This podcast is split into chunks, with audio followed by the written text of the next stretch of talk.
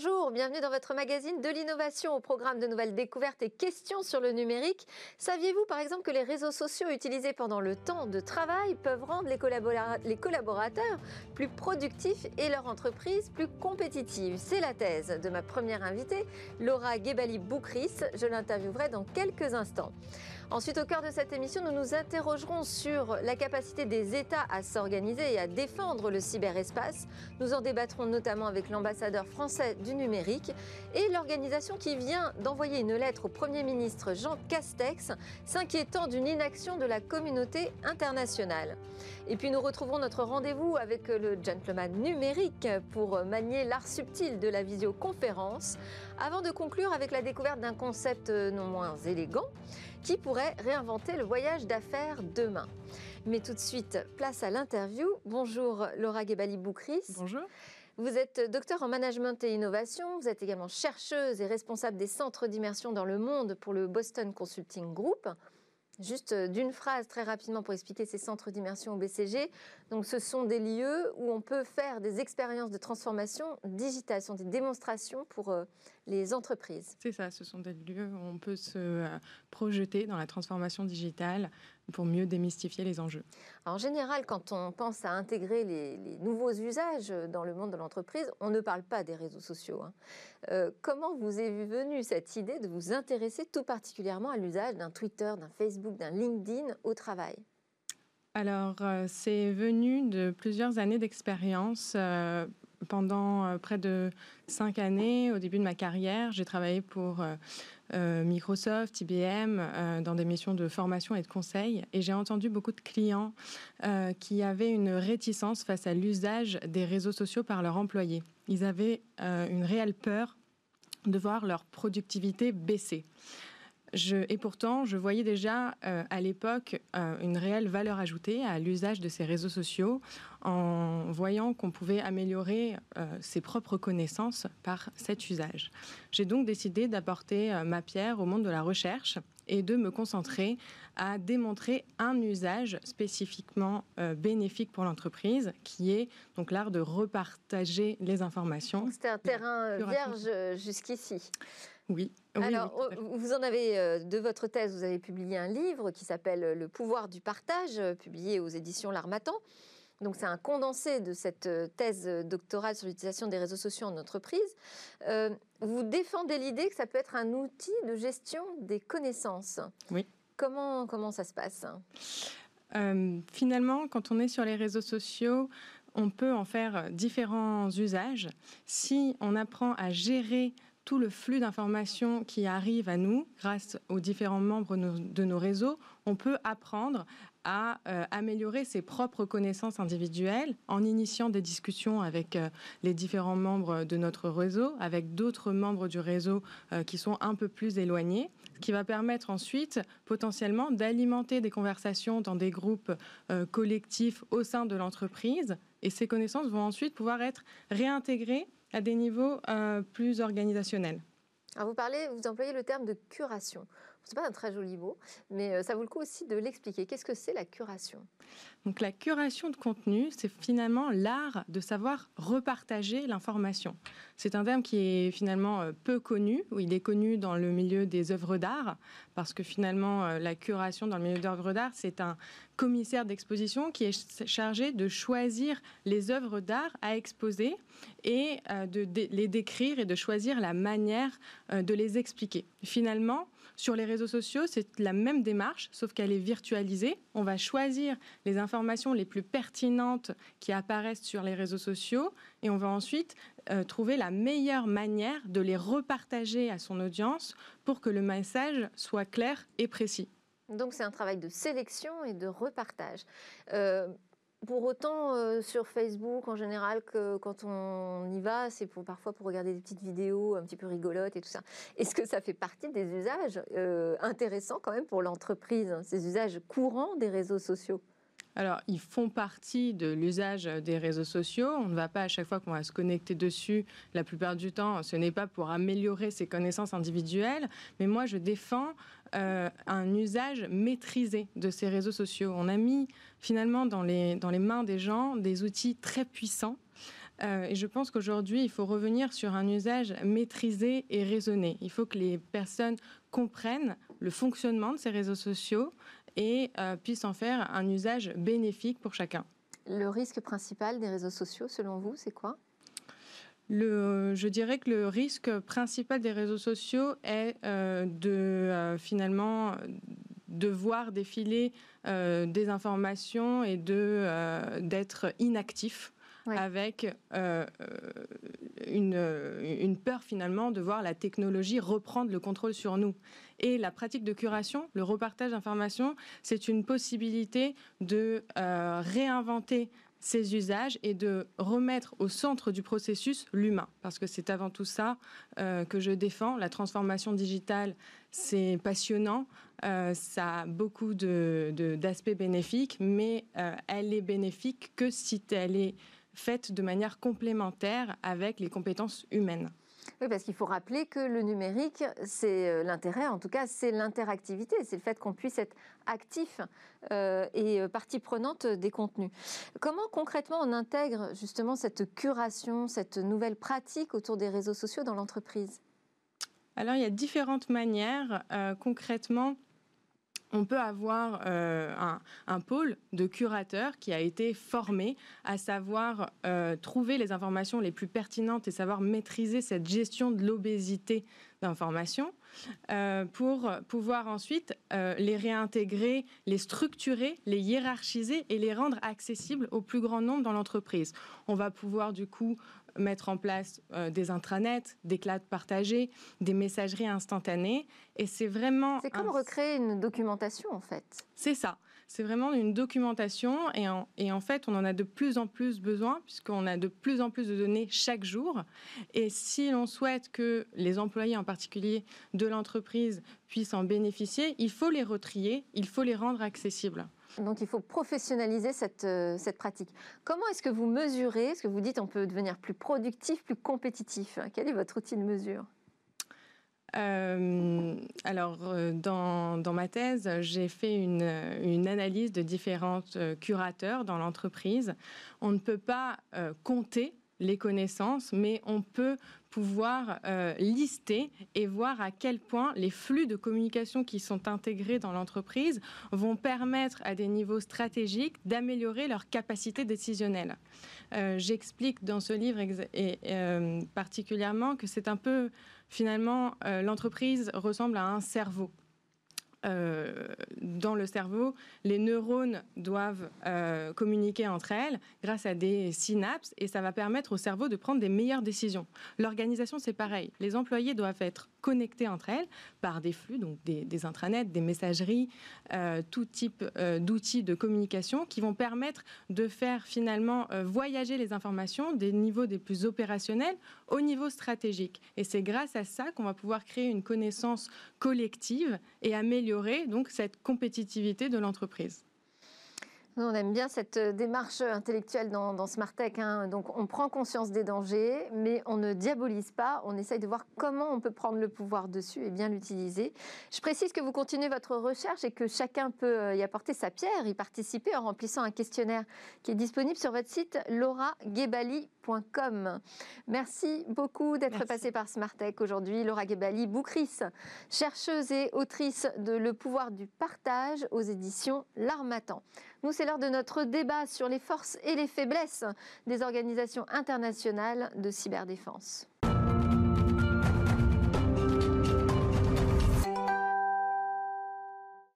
Comment sécuriser le cyberespace? Qu'en est-il de la coalition internationale pour lutter contre le cybercrime? Les États sont-ils désarmés? On en débat tout de suite avec Marie Lepargneux, directrice du développement chez Tetris, éditeur de solutions européennes de lutte contre le cyberespionnage et le cybersabotage. Et Henri Dagrin, délégué général du CIGREF, une association qui rassemble les directions informatiques et numériques des grandes entreprises et administrations publiques françaises. Et Henri Dagrin, vous êtes venu sur ce plateau ici même exprimer le ras-le-bol de ces responsables informatiques face à l'insécurité permanente et une certaine impunité qui règne dans le cyberespace. Nous aurons également en visio avec nous Henri Verdier, ambassadeur pour les affaires numériques. dont euh, l'un des domaines d'action est la garantie de la sécurité internationale du cyberespace. Alors Marie Lepargne, vous en tant que fournisseur de solutions déjà, je voulais savoir euh, quel rôle peut jouer un tiers de confiance, un opérateur civil, euh, contre les cybermenaces internationales? Alors aujourd'hui, euh, oui, nous avons développé une solution technologique qui s'appelle XDR Platform, Extended Detection and Response, et qui a pour objectif de lutter contre les cybermenaces à travers le monde euh, la, manière dont euh, on va situer notre euh, action au niveau international, bien sûr, on va protéger nos clients, ça c'est la première chose, mais on va être dans une détection des menaces avancées et dans une capacité de réponse. Et il me semble qu'aujourd'hui, au regard de la recrudescence des attaques à travers dans l'ensemble du cyberespace, l'un des objectifs majeurs va être cette capacité de réponse automatique. Notre XDR plateforme est en capacité de neutraliser des, des menaces avancées en temps réel des attaques euh, qui sont euh, qu'on appelle des zero day qui sont inconnues. Et vous travaillez avec euh, les organisations étatiques sur cette protection du cyberespace? Nous sommes tout à fait acteurs dans l'ensemble de la communauté Mais concrètement, comment vous travaillez avec eux? De manière très concrète, on va détecter des indices de compromission euh, qui, sont, qui vont prendre la forme de H, on pourrait dire d'un code barre euh, numérique, où l'ensemble des fichiers aurait ce code barre numérique que nous allons partager à l'ensemble de la communauté internationale, aux États. Bien entendu, euh, et on, l'aura tout à l'heure, le, le travail n'est pas du tout terminé. Il y a besoin d'un renforcement dans les équipes certes, c'est CIRT avec cette double dualité de, renforcement civil, militaire, et puis d'une capacité à réfléchir au domaine offensif versus défensif. Alors ça, on va en reparler effectivement. Donc il y a des choses qui sont faites, Henri Dagrin. Il y a des opérateurs qui travaillent déjà avec nos instances. Alors depuis votre passage dans, dans Smartech, le président du CIGREF a adressé un courrier au Premier ministre Jean Castex, où il fait d'abord un constat. Euh, les moyens dont dispose la communauté euh, euh, internationale en termes d'alerte et de réponse ne seraient pas suffisamment dimensionnés par rapport à la menace. Et les États euh, apparaissent impuissants. Hein. C'est ce qu'on peut lire dans, ce courrier. la communauté internationale, on, lit même qu'elle ne peut pas prendre, qu'elle n'est pas, en tout cas, on ne voit pas visiblement son action, qu'elle n'est pas à la hauteur mmh. des enjeux. Bien, euh, vous voyez, quand euh, Guillaume Poupard, le, directeur de l'Agence nationale pour la sécurité des systèmes d'information, a ouvert euh, traditionnellement, comme il le fait depuis sept ans maintenant, en octobre dernier, le forum, les assises de la, cybersécurité, de la sécurité qui se tiennent à Monaco. Il a dit, ben, ça fait sept ans que je viens sur, sur ouvrir ces assises, et pour la septième année consécutive, je vais vous dire, comme d'habitude, que la situation se dégrade. Et c'est vrai que depuis euh, des années et des années, hein, euh, depuis des décennies, cette situation ne fait que de se dégrader. Or, euh, nous le savons tous, le numérique est désormais au cœur du fonctionnement de, toutes nos institutions, de notre économie, de la société, voire même dans nos fonctionnements les plus intimes. Et cette situation qui se dégrade, euh, de, la, criminalité dans le cyberespace, eh on s'aperçoit que cette capacité euh, des criminels, de la délinquance dans le, dans le cyberespace, croît de manière plus rapide que la capacité euh, en moyens, en droit, des États à lui apporter une réponse efficace, à la réprimer et à punir ces comportements délictueux. Et ça, c'est un, un constat que nous partageons de toute façon avec, euh, avec tout le monde. Et quand on en parle avec euh, les pouvoirs publics, ils reconnaissent qu'effectivement, la situation continue de se garder. Qu'en sera-t-il dans dix ans? Quand on est face à des transformations exponentielles euh, de notre recours au numérique dans, dans l'économie, dans le fonctionnement de la société. Et c'est ça qui doit nous inquiéter. Et c'est donc une réaction urgente, pas uniquement d'un État, de la France, la France qui fait déjà beaucoup dans ce domaine-là, mais euh, de la communauté internationale dans son ensemble. Alors, nous allons donner la parole à Henri Verdier, donc ambassadeur pour euh, le numérique. Henri Verdier, bonjour. Bonjour. Euh, moi, j'ai une question. Pourquoi n'a-t-on jamais d'arrestation, jamais ou pratiquement jamais d'arrestation de cybercriminels? Ah bah si, on en a en fait, mais... Discret, alors. ça dépend. En, écoutant votre introduction, je me disais un des problèmes du, débat, mais c'est bien c'est le problème de la, réalité aussi, c'est qu'on vient de parler à la fois du cyber pickpocket et de la cyber bombe nucléaire. Mm. C'est-à-dire que les formes de criminalité dont on parle, ça va du tout venant, euh, du, gars qui vous vole votre mot de passe, qui, qui, qui hack votre boîte mail, etc., jusqu'à des attaques super sophistiquées conduites par des services secrets, en passant par des formes d'affrontement, euh, par de la criminalité organisée euh, autour des rançons logiciels, etc.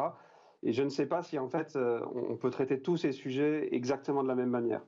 En tout cas, ce qui est sûr, je confirme pour l'instant le diagnostic d'Henri Dagrin, ça augmente les fameux rançongiciels dont on entend parler, euh, globalement, ça double tous les ans. On est maintenant à des chiffres d'affaires des criminels de l'ordre de, la dizaine de milliards de dollars par an, et ça double tous les ans. il y a des réponses, beaucoup, si vous le souhaitez, on en parlera, mais, mais, mais, mais, on est face à une offre de la criminalité qui, elle, est exponentielle. Alors, on va, en, on va en parler tout de suite. Hein. Quelles sont ces réponses? Que font les États? Que fait la communauté internationale face euh, aux cybermenaces? Henri Verdier. Alors d'abord, euh, oui. Euh, bon, déjà, dans le travail de l'État, on sépare un peu la cybercriminalité et la question euh, diplomatique et militaire. C'est-à-dire que donc nous, les diplomates, on travaille plutôt sur les relations entre les États. Et il y a déjà il y a de grands sujets aussi. On essaye d'obtenir un comportement responsable des États qui, qui reconnaissent l'application du droit international, du droit des conventions de Genève, qui ne frappent pas les populations civiles qu'ils agissent entre eux de manière responsable, proportionnée. On le fait en essayant, via l'ONU, d'instaurer un cadre international. On le fait dans un dialogue bilatéral.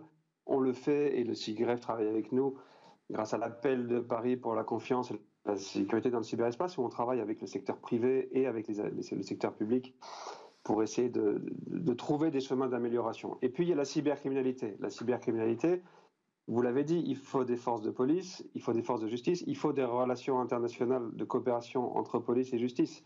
Vous me demandiez pourquoi c'est si difficile d'attraper les, cybercriminels. Il faut peut-être poser ça là aussi. On, est face à une menace nouvelle euh, aujourd'hui. Dans le cyberespace, on attaque de manière quasiment invisible. Ça, peut être long, ça peut demander une enquête de plusieurs années d'attribuer avec certitude. Le sport préféré des criminels, c'est de prendre d'abord une machine et d'attaquer à, partir d'une machine qui n'est pas la leur. Euh, et bien sûr, c'est il n'y a plus de frontières géographiques. Donc en gros, je me mets dans une zone de conflit euh, où c'est difficile à la police d'intervenir. Je prends le contrôle d'une machine d'un pays et j'attaque euh, une entreprise dans un troisième pays. Alors, moi, je voudrais faire réagir euh, André Dagrin parce que je le vois opiner du chef. oui, je, ne peux que confirmer ce que, ce que dit Henri Verdier. et en tous les cas, c'est les constats que nous avons.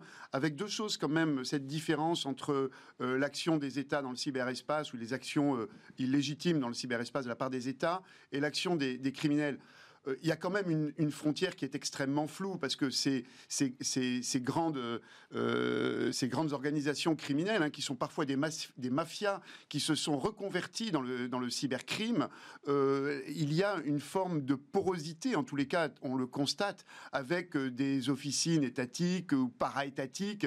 En tous les cas, cette frontière est de plus en plus floue. Et certaines attaques qui ont été menées ces dernières années, en tous les cas, quand on n'est pas au cœur du sujet. Euh, la question se pose encore de savoir si ce sont des actions euh, engagés par des États ou véritablement euh, des actes euh, criminels. La, frontière est assez, est assez difficile à. Et la menace hein. n'est pas nouvelle. Alors il y a une autre frontière floue que je voulais préciser avec vous, Marie Lepargneux, c'est cette frontière entre ce qui est du domaine de l'offensif et du défensif en matière de cybersécurité. Il y a un peu deux religions, on va dire, sur cette question. Il y a des États euh, qui euh, estiment qu'il faut euh, être plus offensif, être dans l'attaque hein, pour, pour, se, pour parer aux menaces, et puis d'autres qui pensent, comme l'Europe, la mm. France, qu'on on ne peut pas être dans l'offensif, qu'il faut uniquement répondre. Alors c'est vrai qu'aujourd'hui la France est plutôt dans est -ce que une posture une forme de, défensive. Est-ce que c'est une forme de naïveté? Est-ce que c'est une forme de naïveté? Je, pense qu'il y a une, une, une, vision de la France qui est plutôt effectivement du côté du défensif que de l'offensif, que dans d'autres pays, vous avez parlé tout à l'heure de, ces relations entre les États et puis les groupes d'attaquants. Euh, aujourd'hui, on, sait qu'il y a des implants, des agents dormants dans certaines organisations et systèmes critiques qui seraient en capacité de euh, peut-être exploser demain. Et que l'attribution euh, dont on parlait tout à l'heure, elle n'est pas du tout claire. L'attribution, elle, elle est dans ce rebond capacitaire hein, de, de l'attaque. donc oui, la frontière, elle est, elle est de plus en plus floue. Quand on est dans la défense, la question qui se pose, c'est ne faut-il pas faire de l'offensif au bénéfice de la défense. Aujourd'hui, euh, le, droit international ne permet pas le sabotage et probablement il faut garder cette ligne droite. Par contre, il y a vraiment euh, encore beaucoup de travail à faire à la fois d'un point de vue technologique, capacitaire et régalien pour aller vers plus de, euh, de, de, lignes droites dans l'offensive. Si je prends, nous, notre travail chez Tetris sur, sur ces domaines-là, Aujourd'hui, nous sommes une organisation qui euh, a une XDR plateforme qui est destinée à faire du défensif. Pour autant, quand nous recevons une attaque, nous allons la tuer en temps réel. Donc on commence à être à la limite euh, de, euh, de l'offensif, voire du défensif, puisque nous sommes dans une action concrète de, euh, de contre-défense. Est-ce qu'il arrive, est arrive, que parfois vous ne puissiez pas passer à l'action parce que justement vous êtes euh, de l'autre côté de la euh, frontière juridique? Nous ne passons pas les frontières juridiques. Donc, Donc il vous arrive parfois de ne pas pouvoir agir le, nous avons aujourd'hui la capacité d'agir. On est un peu, si je prends une image, on est un peu comme le radar et l'antimissile. On, on ne fera pas de missile. Voilà. Henri Verdier, euh, sur cette question euh, de peut-être une certaine naïveté euh, vis-à-vis des cybermenaces, est-ce que les lignes bougent au niveau européen, au niveau diplomatique, sur cette doctrine offensive-défensif D'abord, il n'y a pas l'ombre d'une naïveté et je pense qu'aucun grand pays cyber ne pense que la France est naïve. la France a des capacités offensives de très grande qualité et elle est même le seul pays qui les a documentées et qui a expliqué sa doctrine de réaction euh, euh, à travers ce que fait le ComCyber et ce qu'il publie. Et ça serait bien que les grandes puissances fassent pareil. Euh, en revanche, elle a choisi de séparer l'ANSI, qui est une agence de défense, et nos capacités offensives, qui sont à l'armée dans les services.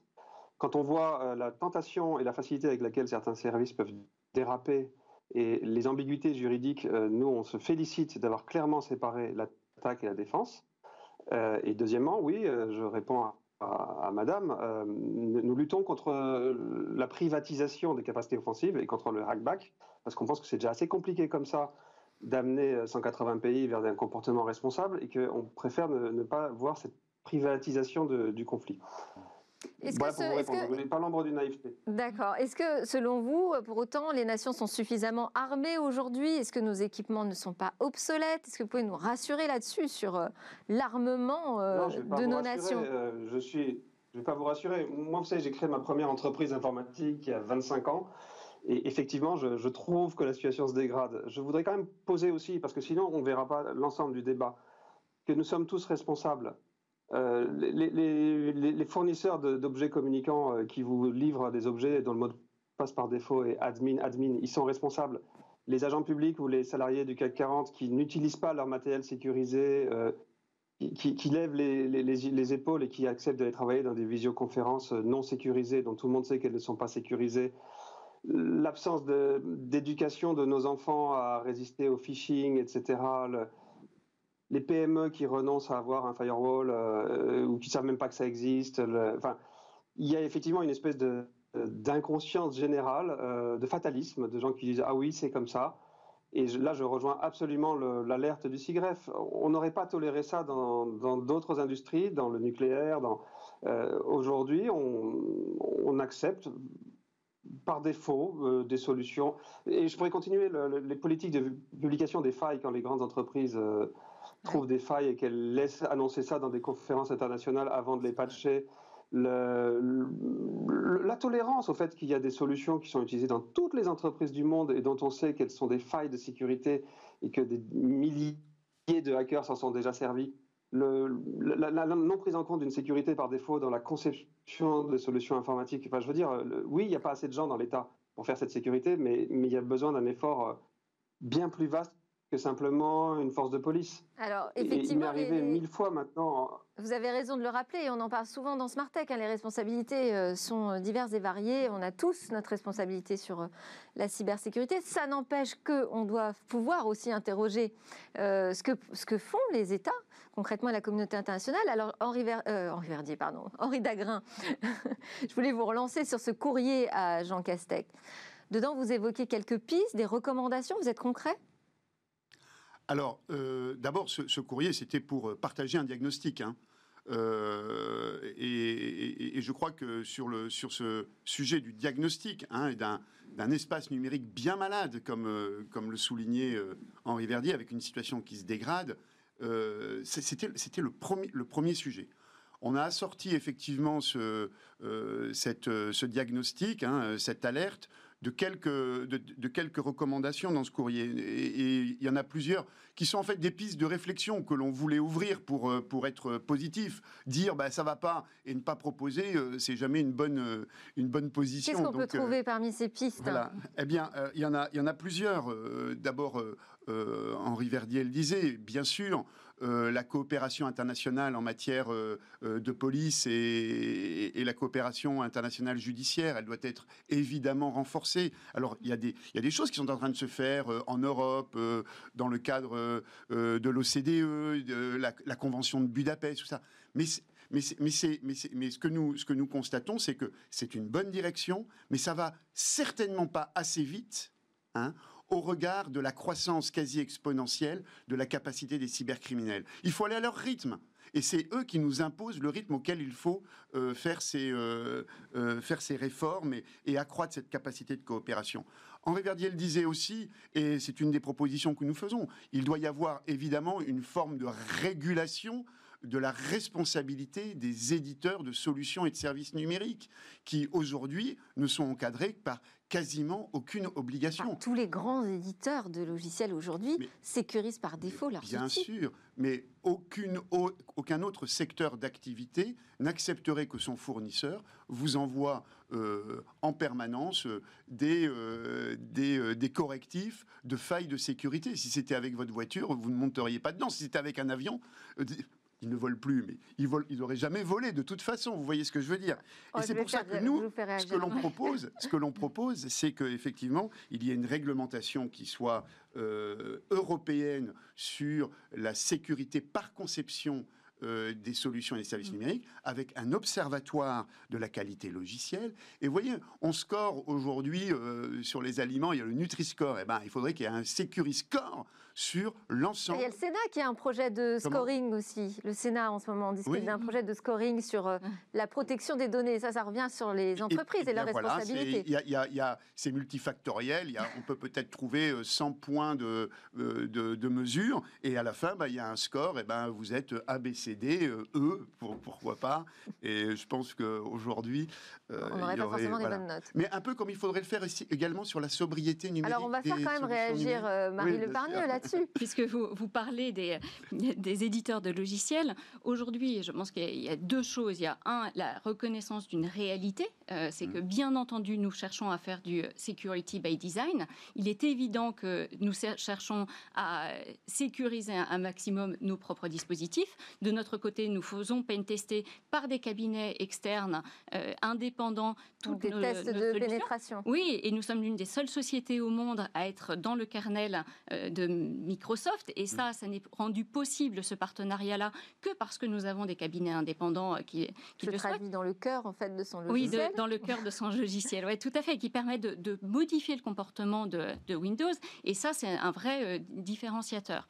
La, la, deuxième chose sur laquelle je voudrais rebondir, c'est que euh, quand on parle comme ça de, cet état des lieux au niveau euh, au niveau euh, mondial et que vous mentionnez les éditeurs de logiciels, aujourd'hui les éditeurs de logiciels sont tous nos compétiteurs sont américains et israélien. Bien sûr, il y a quelques petits éditeurs euh, euh, par ailleurs. Je ne parlais pas des éditeurs de la cybersécurité, hein. je parlais de, tous les, de toutes les solutions. Je ne parlais pas des, des solutions de mm. cybersécurité, je parlais des, de tous les éditeurs, que ce, quel que soit le, le, type de logiciel qui soit fourni, que ce soit pour de l'embarquer, euh, pour un poste de travail, ainsi de suite. Mm. C'est toutes les solutions. Et, et, pour moi, face à ça, nous avons aujourd'hui besoin d'avoir des solutions européennes mm. beaucoup plus fortes. Parce que nous avons besoin de retrouver une autonomie et une maîtrise des décisions, des analyses, de la lecture des menaces au niveau européen. Et je pense pour euh, euh, aller plus loin dans, ce que vous dites, et j'adhère euh, complètement à ce que l'un et l'autre avaient pu, vous, vous, vous êtes du côté du diagnostic, et c'est vrai qu'il y a un vrai risque, c'est vrai, et aujourd'hui c'est vrai que les attaquants, on compte plus de 300 000 nouveaux types d'attaques par jour dans le monde. Et on a besoin, et on a besoin face à ça d'une réponse européenne. Je m'en étouffe. Henri Verdier, s'il vous plaît, prenez la parole.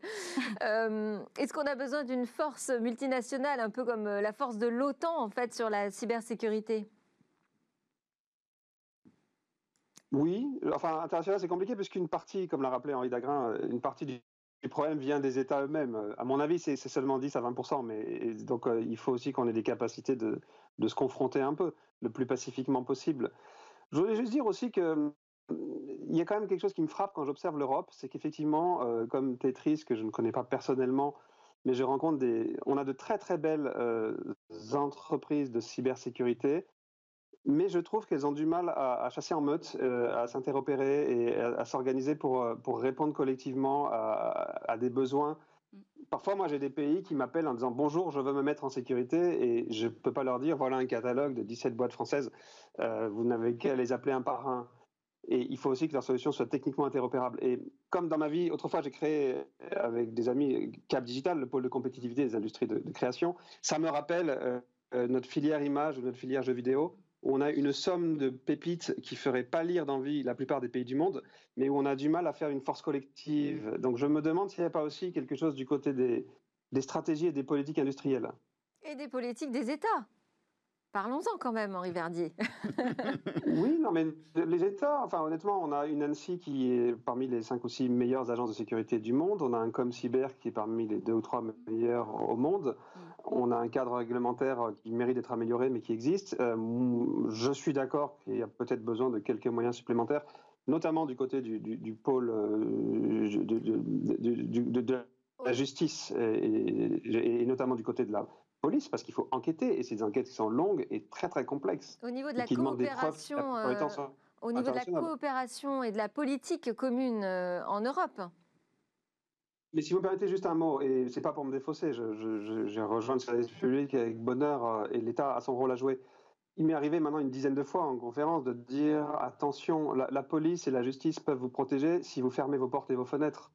Euh, si, si, on a un, monde cyber euh, ouvert à tous les vents, une espèce d'incurie généralisée, vous pourrez mettre 100 000 cybergendarmes, ça ne suffira pas. Et, aujourd'hui, on a vraiment besoin euh, d'abord de, gestes d'hygiène numérique basiques, euh, de, conception de sécurité par design radicale, euh, de solutions impactantes. Et je le redis, faire grandir la, filière industrielle des entreprises françaises de cybersécurité pour qu'à la fois elles sachent s'allier les unes aux autres pour faire une sécurité globale et avoir une puissance à l'exportation, ça fait absolument partie du sujet. Euh, L'État tout seul, franchement, ne, pourrait rien faire. Euh, et, n'oublions pas que pour, protéger dans le cyber, il faut rentrer dans le système. Donc, euh, à un moment, on va arriver aussi à des questions de, liberté fondamentale et de, vie privée. je ne suis pas sûr que Henri souhaite que l'État rentre comme chez lui, dans tous les systèmes informatiques de toutes les entreprises membres du CIGREF. Bon, bah alors, euh, Henri Verdier aura pas. Euh, merci beaucoup pour votre témoignage et Henri Dagrin n'aura pas le temps de répondre. C'est la fin de notre euh, débat sur cette question de la puissance des États face aux cybermenaces. Merci beaucoup, donc, monsieur l'ambassadeur pour le numérique Henri Verdier, Marie Lepargneux, directrice du développement chez Tetris, et Henri Dagrin, délégué général du CIGREF, pour cette alerte. Juste après la pause, on s'offre une parenthèse avec le gentleman numérique, un peu de délicatesse dans ce monde cyber.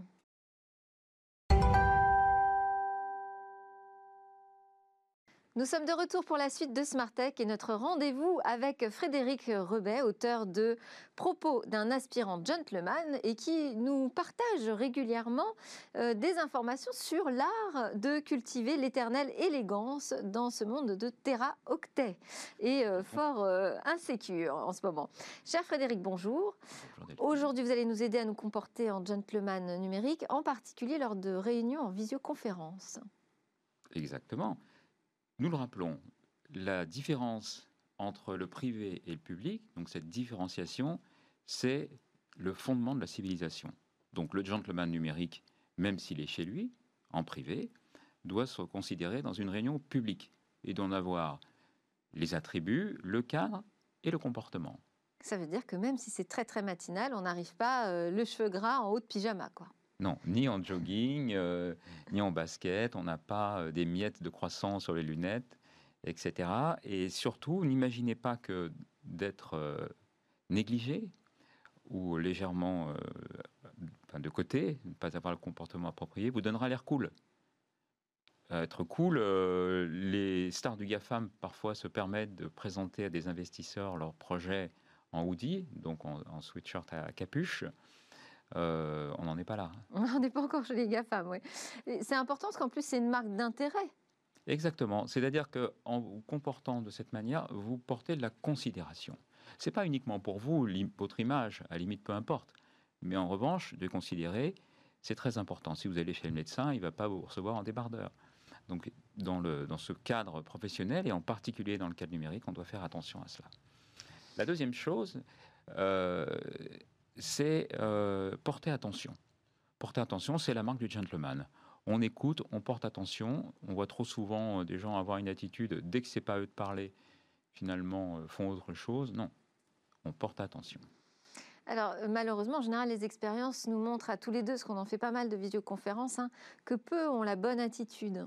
Oui, je, pense que pour, comme vous le dites, en pratiquer, en organiser beaucoup, je dirais que moins d'une personne sur quatre est à peu près organisé pour cela. Et même si vous êtes un prix Nobel de physique, euh, si vous avez une frite sur l'oreille, que vous êtes débraillé des tâches et que votre caméra vous coupe juste euh, au niveau du menton, euh, vous perdez crédibilité parce qu'on est dans un monde de l'image et la forme a beaucoup d'importance, même si le fond est très intéressant. Et au-delà du dress code, quels seraient vos conseils?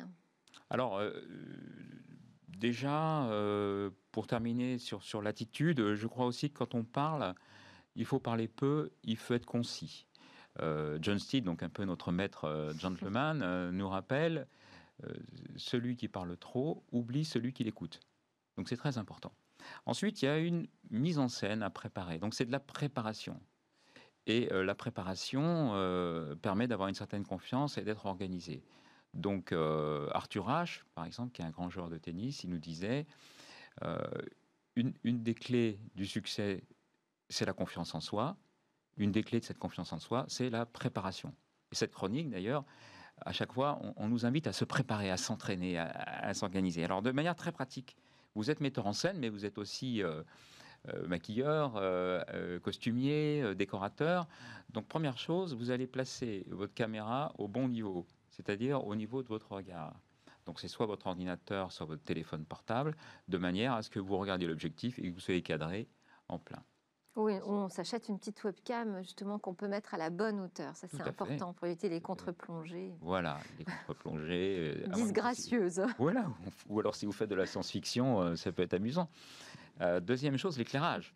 Toujours, on place à hauteur de visage une lampe ou deux avec une lumière assez douce parce que sinon c'est l'interrogatoire de police, c'est pas ce que vous souhaitez. Euh, on est euh, dans quelque chose de convivial. Donc ces caméras permettent d'avoir pardon, ces deux éclairages euh, vous permettent d'avoir une attitude douce. Et, ensuite l'arrière-plan, c'est important.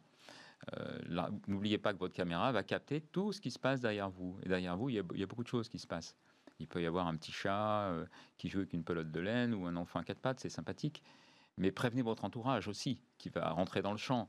Euh, tout ça est sympathique. Si c'est votre mari en slip euh, qui déboule derrière, bon, on perd un petit peu de, crédit. Hein. Ou les vieilles canettes de bière euh, de la veille. Exactement. Alors, on arrive pratiquement à la fin, donc il va falloir qu'on résume un peu l'ensemble de ces conseils. le, si, on, si, on, travaille bien cette mise en scène et cette préparation, ce setup, euh, est-ce qu'on risque pas quand même de perdre un peu de spontanéité, de fraîcheur? Oui, c'est vrai, c'est vrai. Mais alors, pour, pour regarder tout cela, euh, c'est ce que je disais tout à l'heure, il faut s'entraîner. C'est-à-dire la décontraction, la coolitude, si on veut, elle, vient d'un entraînement, d'une habitude. C'est pas ce qu'on porte régulièrement un costume, mais surtout c'est la préparation. C'est-à-dire qu'on se connecte cinq minutes avant l'intervention, enfin la, la, réunion, pour pouvoir accueillir chaque personne les unes après les autres. Donc on se décontracte. On est un peu comme l'autre finalement. Ce que je fais quand je vais à des, j'ai beaucoup d'obligations, de, de, je me présente toujours le premier. Comme ça, je donne la sensation, j'accueille chaque personne une à une et euh, je suis familier avec les gens. Donc de la même manière, on se prépare et on est naturel comme euh, certains euh, gentlemen qu'on aime beaucoup, euh, dont un qu'on a perdu récemment, Sean Connery, oui. qui nous a quitté, éternel gentleman pour autant. Merci beaucoup, voilà. Frédéric Rebet, pour ses conseils, président de l'agence Le Chiffre et auteur de l'ouvrage Propos d'un aspirant gentleman. Alors, sans transition, je vous invite à découvrir une réinvention du voyage d'affaires.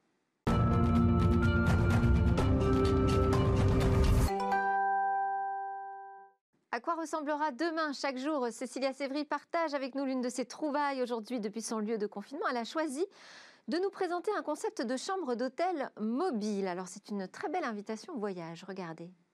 Bonjour Delphine, alors vous le savez, la rencontre entre le design et l'innovation est souvent le fruit de solutions de demain et c'est pour ça que je veux vous parler de ce projet en particulier. Il nous vient de Toronto, des studios Aprili euh, qui sont en train de réinventer, de révolutionner le voyage d'affaires. Ce qu'il propose, c'est une chambre d'hôtel mobile et l'idée intéresse déjà le secteur et l'industrie de l'hôtellerie.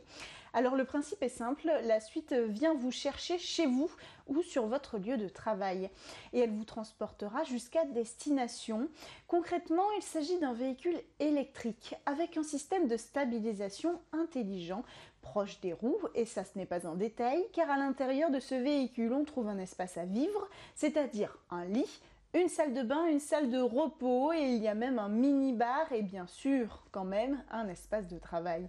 Alors évidemment personne ne conduira ce véhicule car c'est un véhicule autonome. D'ailleurs, il a une autonomie de 10 heures. Vous pouvez donc traverser euh, les États-Unis dans ce cas-là, euh, tout en lisant, préparant votre réunion. Vous pourrez même prendre une douche pour être frais pour votre rendez-vous. Alors, une fois arrivé à destination, la suite mobile vous dépose à votre lieu de rendez-vous. Mais il y a une autre option, car cette solution s'inscrit en fait dans un projet plus large d'hôtel de complexe hôtelier autonome. Cet hôtel serait en quelque sorte la maison mère de toutes ces chambres roulantes. Il y en aurait plusieurs dans tout le pays. Ici, on prend l'exemple encore des États-Unis. Alors, si le lieu de rendez-vous est proche de l'hôtel autonome, vous pouvez tout aussi bien vous y rendre d'abord, y passer la nuit et ensuite aller sur votre lieu de rendez-vous. Et ensuite, vous, pouvez aussi vous installer dans cet hôtel autonome tout le temps de votre voyage d'affaires. Un système magnétique intégré au véhicule vous permettra d'avoir accès à votre chambre. Là, le voyageur pourra donc profiter d'infrastructures classiques comme la piscine, le spa ou la restauration. Le contrôle de toute cette technologie serait donc centralisé depuis l'hôtel grâce à une intelligence artificielle, du calcul de l'itinéraire en temps réel aux obstacles que l'on pourrait rencontrer pendant le voyage, tout sera sous le contrôle de l'IA. Alors le but dans tout ça, c'est de gagner en temps, en confort et en rentabilité dans les voyages d'affaires que l'on organise. Cette solution réunira en effet sur une seule facture euh, les taxis, l'hôtel, le transport longue distance, mais aussi la restauration. En fait, ce concept s'inscrit, euh, il faut le dire, dans une démarche écologique. Concrètement, c'est un véhicule propre. Il y a même des panneaux solaires juste au-dessus sur le toit pour venir supporter euh, les batteries qui sont à l'intérieur. Alors c'est important hein, car aujourd'hui le voyage d'affaires ne prend pas vraiment en compte euh, les problématiques environnementales. Selon un rapport de l'Amex GBT publié en 2019, 22% des entreprises seulement américaines prennent en compte l'environnement lorsqu'elles organisent des voyages d'affaires. Alors ce projet n'est bien sûr pas pour tout de suite, il faut le dire. La réglementation met du temps à laisser la place hein, euh, à ces voitures, à ces véhicules autonomes, même si c'est une chambre d'hôtel dans ce cas-là. Euh, il y a une raison éthique et une raison de sécurité pour les voyageurs. De leur côté, les concepteurs en discussion euh, avec les spécialistes du secteur hôtelier projettent, eux, une possible réalisation de ce genre de projet pour 2030 et 10 ans, autant dire que c'est demain. C'est presque la fin de cette émission. Alors, vous allez retrouver Cécilia Sévry dans le Lab Startup. Euh, et ben, moi, je vous dis euh, à demain pour de nouvelles discussions sur la tech. Ce sera vendredi, dernier numéro de la semaine.